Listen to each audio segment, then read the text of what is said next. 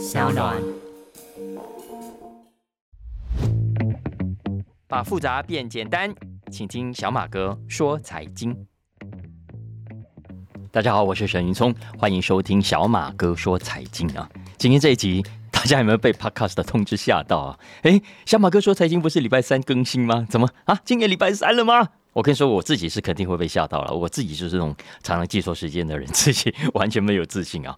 所以如果你你真的被吓到，不好意思啊，因为这一集呢，真的是我上个礼拜临时决定要做的啊。那今天真的是星期二啊。那这一集呢，是我们从这个礼拜开始特别制作的《经济学人》特别集。那为什么会有这一集呢？我想用点时间稍微说明一下啊。那大家可能知道。呃，我是从二零零五年左右开始在中广频道 FM 一零三点三的上午七点到八点钟，跟主持人一起陪大家导读每一个礼拜最新一期的《经济学人》杂志。那资深一点的听众应该还记得，一开始的时候 主持人是蔡世平，后来换成蓝轩啊。呃，没有想到我们几个人一谈一晃眼就是十几快二十年了。那很多听众呢，都是在上学啊、上班的途中收听我们的《经济学人》，也常常给我支持跟打气啊。包括我自己孩子的同学哦，他也在听，所以让我很受感动，真的非常谢谢大家。那从这个礼拜开始呢，中广呢有一个改变，就是他把频道调整了节目的时段。那主持人蓝轩跟我一起谈《经济学人》的时段，原本是上午七点到八点，那现在改到了八。八点到九点播出啊，那我们当然都很高兴，因为这个调整可以让我们服务到八点钟时段的听众。不过也因为这样的调整啊，让很多在八点之前就必须到学校的同学们呐，八点前就必须上班的听众朋友们，没有办法在当天开车的路上听到最新一期《经济学人》杂志的内容。所以呢，如果你习惯在每个礼拜二上午听我们的《经济学人》杂志，那么欢迎。订阅小马哥说财经 Podcast 啊，我将在这里继续跟同学们、跟家长们一起来分享最新一期的杂志内容。当然，很可惜我这里只能 solo 啊，没有蓝轩一起。所以，如果你还是蓝轩的粉丝呢，就得忍受我这个没有蓝轩一起对谈的版本啊。那如果你还是想听我跟蓝轩一起谈经济学人，也是可以的。那非常欢迎大家在每个礼拜二的早上八点钟锁定中广收听，或者也可以在很多的 YT 啦这个 Podcast 上平台上去收听跟收看啊。那今天我们要谈的是二零二二年七月三十号出刊的《经济学人》杂志啊。小马哥说财经选的这个礼拜开始谈《经济学人》杂志，还真的很巧，很有历史意义啊。为什么这么说呢？因为这一期正好是《经济学人》一百七十九年历史上第一本的夏日合刊本。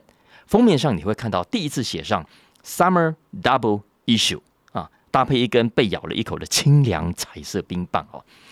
那《经济学人》的老读者就知道，过去长期以来，《经济学人》每年都只会有一本的合刊本，也就是在每年年底圣诞节前出刊的那一期，那一期特别的厚。因为呢，接下来那两个礼拜啊，英国人要去放长假，要去过节了啊，都不上班啊。就像台湾的周刊也是啊，商周啊、金周刊啊，遇到农历新年也是会出 two in one 的合刊本啊。然后呢，要隔两周才会有新的一期上市。所以我以前遇到这一期的《经济学人》，在节目上都会拆成两周来介绍。我们这个节目也不例外啊。那讲了这个合刊本，因为我读了很多年，也讲了很多年，所以我觉得可以稍微跟大家来回顾一下。其实我年轻的时候读《经济学人》的时候啊，《经济学人》并没有特别针对合刊本另外取名字。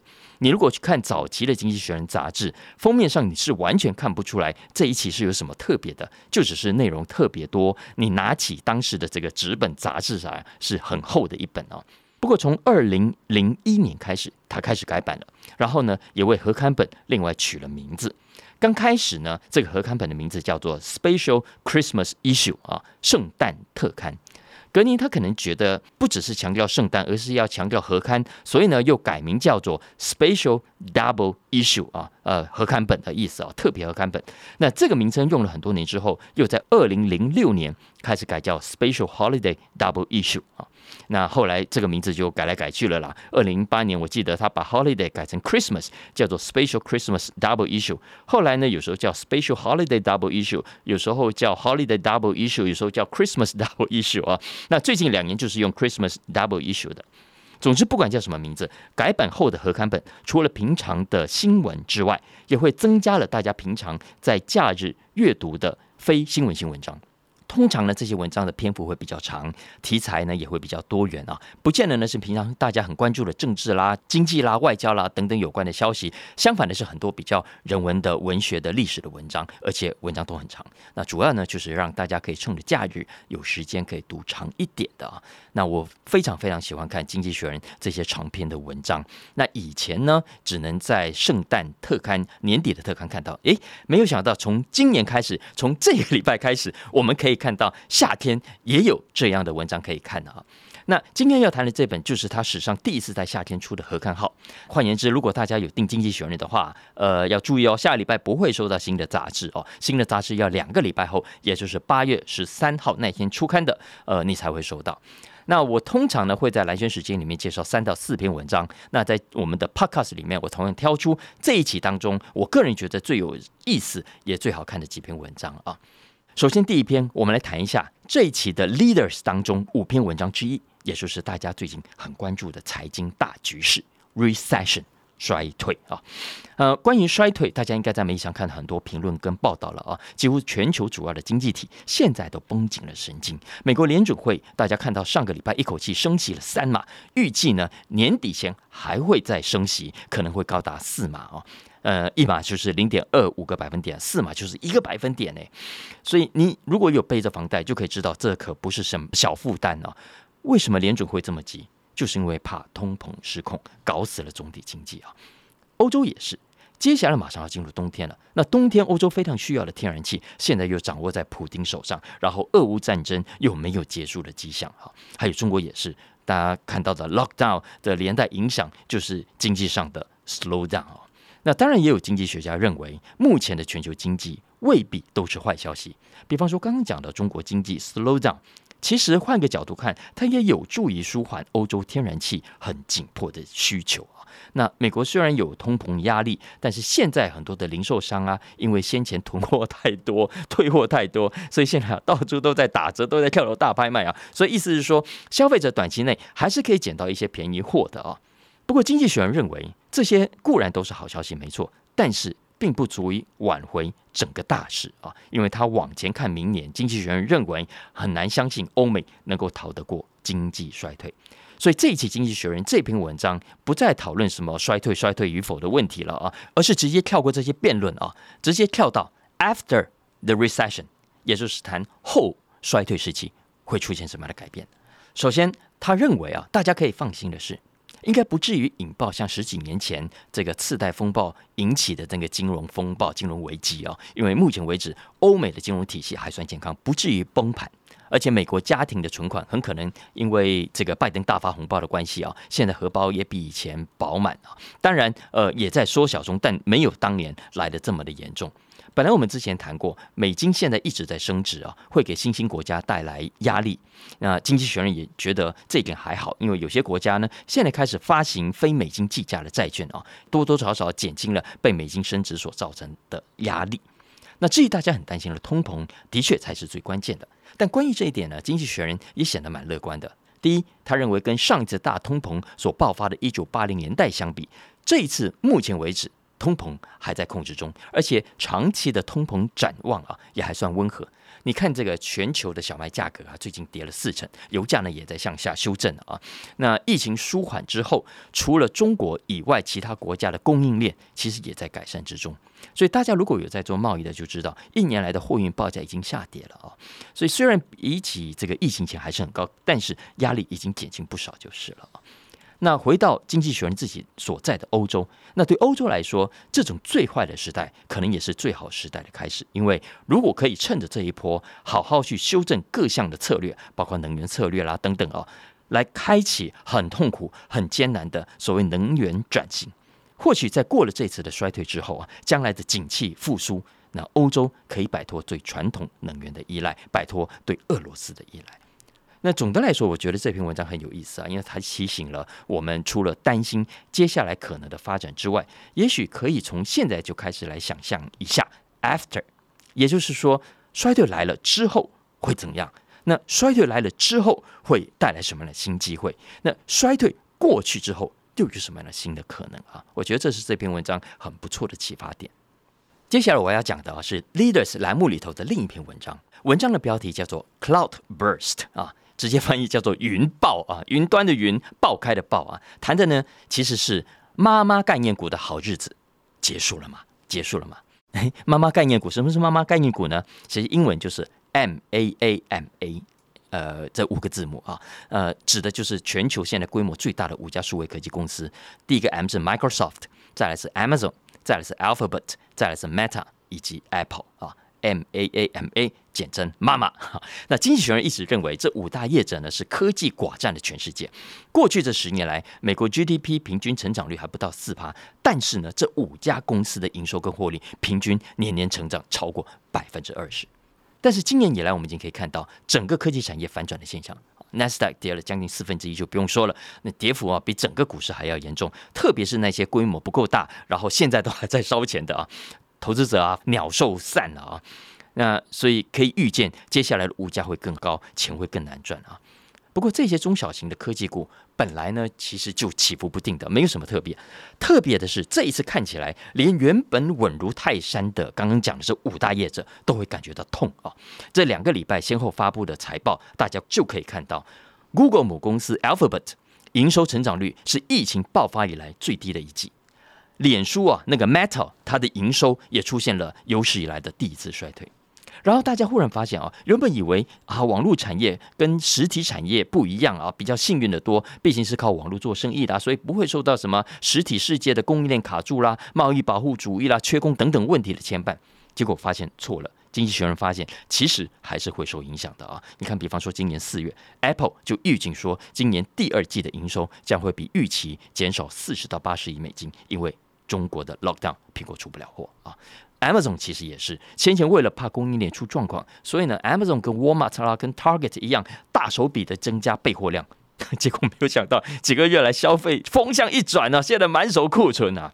然后呢，也因为这些库存要砍掉啊，所以获利大失血。那现在这些库存看起来，要么便宜出新，要么必须打掉变成损失啊。所以意思是说，除了实体之外，接下来这几年我们可以看到，这些业者在网络世界也会受到更多的牵制。你看看欧盟，你看看印度，现在都有更好的各自保护的意识啊。那在立法上也会越来越严格。这些呢，经济学人呃应该说提醒啊，这些都是这五大妈妈科技业啊要面临的挑战。还有一点大家可能没有注意到，就是人才。这些企业啊未来要成长，势必需要更多高科技人才的加入。但是现在啊，他们发现征才呢比过去的难度提高了，增加了很多。因为过去这十年来，这几家科技公司所顾问的人数啊，大家知道吗？翻了将近七倍，翻了将近七倍啊！尤其过去疫情期间呢，更加大举的扩张。现在总员工人数加起来，我跟大家说，光是这五家总员工人数已经来到了两百二十万人。所以大家可以想象，这么大的规模要调整起来，难度是相当的高的啊！更何况现在很多传统产业也在抢高科技的人才，也就是说，人才的市场是非常吃紧的。那讲到市场啊，你看看这两年的疫情啊，数位市场已经呈现了某种状态的饱和，线上广告啦、电子商务啦、云端啦、智慧型手机啦，其实在过去两年已经拉出了一波的高峰，所以接下来的向下修正或者比较平的成长曲线，大家是可以预期的。尤其是数位广告市场啊，其实这一期《经济学人》杂志还有另外一篇文章，谈的是 digital advertising。呃，数位广告啊，也出现了过去前所未见的这个艰难的情势。怎么说呢？大家知道，过去五年啊，呃，全球的数位广告市场大成长啊，平均年成长率高达百分之二十以上。光是二零二一年，美国的数位广告支出就增加了百分之三十八，高达两千一百亿美金。哎，两千一百亿美金哎，非常吓人啊！所以从大型的 Google 啦、FB 啦，到什么 Snapchat 啦、Pinterest 啦，呃，这些其实业绩都很漂亮。可是呢，到今年以来，根本就猪羊变色。Snap 的营收不理想啊，被马斯克搞死的 Twitter 广告营收甚至是衰退的，FB 也是啊，FB 说它的广告营收出现了大幅的衰退。还有 Google，Google 虽然不至于衰退，但是去年 Q2 大家知道吗？它成长了百分之六十，可是今年的 Q2 只成长了百分之十三。所以以上这些都是经济学人提醒啊，妈妈概念股们啊，以前不用担心的事，现在都要开始伤脑筋了啊。所以除非将来有什么新的市场形成，带来新的蓝海，否则这几家科技业者五枝独秀了，不是一枝独秀，是五枝独秀的时代看起来结束了。接下来我要谈的这篇文章啊，是我最强推的一篇啊，太精彩了。他谈的是什么呢？谈的是完美主义啊。如果你觉得你自己有完美主义的倾向，或者呢，你最近呢有被完美主义者给搞死，来来来，我们看一下这篇文章啊。那这篇文章的标题在它的 business 栏目底下，标题叫做 The Perils of Perfectionism，谈的呢是完美主义的危险之处。为什么谈这个话题呢？主要是因为一个新闻啦。因为现在正在竞选英国保守党主席的 Rishi Sunak 啊，他前阵子呢就被问到：“哎，你觉得自己最大的缺点是什么啊？”OK，大家可以想象一下，如果你被问到这个问题，你要怎么回答啊？Rishi Sunak 呃，他非常聪明，他当时回答很漂亮，他说：“哦，我最大的缺点就是我的完美主义。” 意思是说，他就是要把事情做到最好才满意啊。这听起来是什么缺点？哪是缺点？根本只是换个方式在啊，俄罗嘎底啊，赞美自己事情做的最好啊，要追求完美。其实换做在过去啊，政治人物这种回答，大家听听就好，也不用太当真，也不用期待他真的会有什么诚实的答案啊。比方说，真的会承认自己有脑雾啊？会不会有人承认自己有脑雾？没有的啦，贪财啦、好色啦，或者口臭啊、体臭啊等等，有没有？不会有人承认这样子的，所以当过去政治人物谈到自己的缺点的时候，其实都会某种程度的美化啊。呃，你说你有完美主义，你虽然你自己说那是缺点，但大家心里都知道，你其实把它当优点在讲啊。可是这一次的回答显示，这个 Sunak 啊真的是很聪明，因为他知道现在的主流年轻人其实喜欢的早就不是什么完美主义，而是不完美主义。写这篇文章的专栏作家 Bartby 认为啊，这一点可以从三个方面可以看得出来。首先呢，是对产品的观念。大家想想一下，我以前我们设计产品的时候，是不是都在努力精益求精啊？都要做到没有瑕疵，过程中要反复的实验、反复的检查，务必要做到最好，才可以正式的推出，有没有？但是现在呢，新创界流行的观念叫做 MVP 啊，不是那个最有价值球员的 MVP，而是 Minimum Viable Product。也就是最低可行性商品，最低可行性商品，也就是说，可以在最快速的时间内投放到市场上，让市场接受的产品或服务啊。那这种产品呢，你不用做到完美，你只要可以被接受就可以了啊。那不够好的部分怎么办呢？啊，有瑕疵、有缺点怎么办呢？诶，现在的人认为没关系，你让第一批的先期使用者哦给你回馈，他们会告诉你啊哪里不够好，然后呢，你可以再改进啊，你可以推出二点零版、三点零版、四点零版啊，有没有？那这种思维现在新创界很常见，但它是完全的反完美主义的，因为它意味着第一不要想太多，第二你不要管太多细节，第三你不要在意小缺点，第四总之你推出再说。基本上呢，就是你想要做的更好，可以，但是在推出之前硬是想要做，你只是在浪费时间，市场不会等你的啊。再来，这种反完美主义的倾向，其实也同样出现在职场的工作态度上。现在可能是因为啊，家长太宠孩子了。经济学人说，社会上呢也太多新闻在说啊，完美主义会造成焦虑啦、忧郁啊等等精神病啊。所以呢，如果你对自己要求太高，你只会搞死自己啊。所以随便一点啦，不要有太高期待，普通好就可以了。但经济学人认为，这样想的人可能误解了完美主义，因为职场上的完美主义者其实可以分为三种。第一种呢，叫做律己型啊，也就是对自己要求很高；第二种呢，叫做待人型完美主义，也就是那种会要求别人、给别人很严格要求的主管或同事。如果他同时也严以律己，呃，也就罢了。但往往很头痛的是，很多主管其实，哎呀，宽以待己啊，严以律人啊。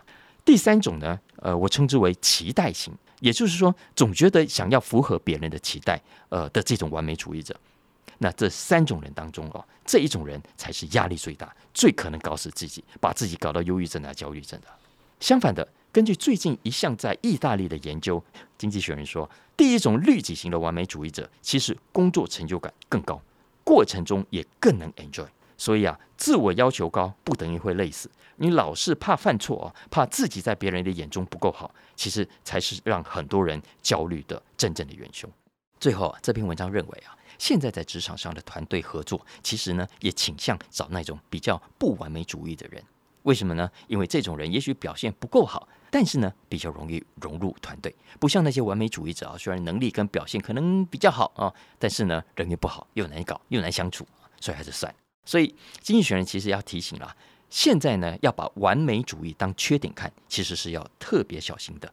主要是因为我们的企业界和职场以前呢会重视完美，现在呢反而在抛弃完美主义。